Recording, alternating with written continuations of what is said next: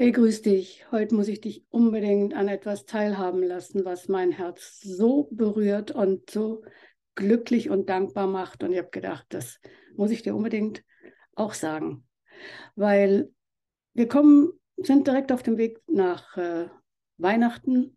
Weihnachten heißt es, so wird es den Hirten angekündigt, ähm, freut euch, der Retter ist geboren.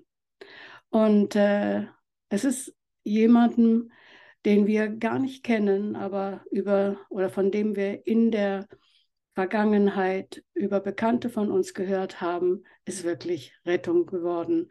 Und, äh, und da möchte ich dich kurz daran teilhaben lassen, einfach auch, um dich zu ermutigen, daran festzuhalten, dass das, was Gott in seinem Wort sagt, einfach die Wahrheit ist. Und äh, diesmal muss ich dir ein bisschen was aus einem WhatsApp-Verlauf vorlesen. Wir haben am 30. Oktober eine Nachricht bekommen, da hieß es, ich habe gerade mit meiner ältesten Tochter telefoniert. Ihr Mann ist 34, hat die schwerste Form von Leukämie. Äh, zu den Blutwerten heute ist gesagt worden, dass so schlechte Werte noch nie vorgekommen sind und äh, dass er ohne sofortige intensive Behandlung nur noch ein paar Tage zu leben hat. Das war, wie gesagt, am 30. Oktober und wir sind angefragt worden, ähm, einfach für die Person mitzubeten. Und das ist mir jetzt mega, mega wichtig. Es geht mir nicht darum zu sagen, nur weil die Bergers gebetet haben, da haben erstens mal viele gebetet, aber das ist nicht der Punkt. Es geht gar nicht darum, das möchte ich hier auch mal klarstellen, dass möglichst viele für eine Sache beten. Es geht darum, dass die, die beten, das glauben, was sie beten. Und äh, das ist wirklich mega wichtig und vor allem, dass auch die Person mitgehen kann, um die es geht. Und äh, ja, wir haben ähm, ein paar Dinge gesagt und haben unsere Bekannten gebeten, das dem betroffenen Mann weiterzugeben. Ähm, ich lese das ein bisschen vor, weil ich habe im Gebet draufgesprochen. Bitte betet in dieser Art weiter und gebt ihm auch die Bibelstelle, damit er sie selbst einnehmen kann. Sprich, über sich selbst aussprechen kann. Denn das ist wichtig, dass wir den inneren Menschen mit dem Wort Gottes aufrichten. Wenn der innere Mensch aufgerichtet ist, aufgebaut ist, heil wird, im Vertrauen auch zu Gott immer noch heiler wird, kann der Körper hinterherkommen. Und äh, das Wort, das wir mitgegeben haben, steht im Psalm 118, nämlich ich werde nicht sterben, sondern ich werde leben und ich werde von den Wohltaten Gottes oder von den Taten des Herrn erzählen. Und äh, die Bekannten haben damals geschrieben, ja, das machen wir. Und heute bekomme ich die Nachricht, der Mann, also der Name, den lasse ich jetzt hier weg, kommt morgen heim. Im Knochenmark wurden keine Krebszellen mehr gefunden. Er wird jetzt ambulant noch circa ein halbes Jahr weiter behandelt. Ist das nicht großartig? Es sind keine zwei Monate vergangen.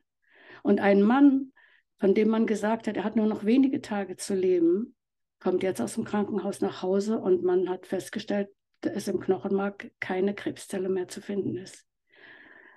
Wir haben einen großen, wunderbaren Gott, der Interesse da hat, daran hat, dass es seinen Kindern gut geht. Er hat Interesse daran, dass es jedem Menschen gut geht. Aber erfahren können das natürlich nur, nur die, die tatsächlich auch ihn um Hilfe bitten. Weil wenn du jemanden nicht um Hilfe bittest, Gott drängt sich niemandem auf. Im Lukas-Evangelium Kapitel 1 steht dort im Vers 38, bei Gott ist nichts unmöglich oder kein Ding ist für Gott unmöglich. Und äh, das möchte ich dir heute zusprechen. Und äh, im Anschluss wirst du meine Sachsenpredigt finden. Ich durfte am Sonntag in, bei unseren Freunden in Glauchau predigen. Und ähm, da geht es ein bisschen intensiver darum, wie wir mit dem Wort Gottes umgehen. Wie antworten wir? Sind wir bereit, tatsächlich sein Wort zu nehmen und Gott bei seinem Wort zu nehmen? Oder eher dann doch nicht. Also sei ermutigt. Ich hoffe, dass ähm, dir diese kurze Episode auch ein Stück weiter hilft, dran zu bleiben. Und ein anderer Punkt noch, der mir sehr, sehr wichtig ist, weil er mich einfach auch gefreut hat. Ich bin sehr dankbar, dass unsere Bekannten uns dieses ähm, Zeugnis Zeugnis, ja, das sind immer so diese heiligen, frommen Worte, dieses Ergebnis mitgeteilt hat. Weil ganz oft werden wir angefragt, nicht nur wir, sondern ganz viele andere auch.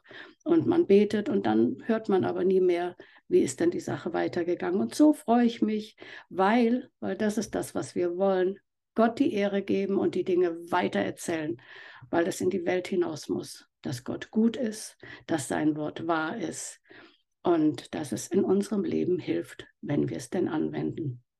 Bis demnächst einen gesegneten Advent. Tschüss.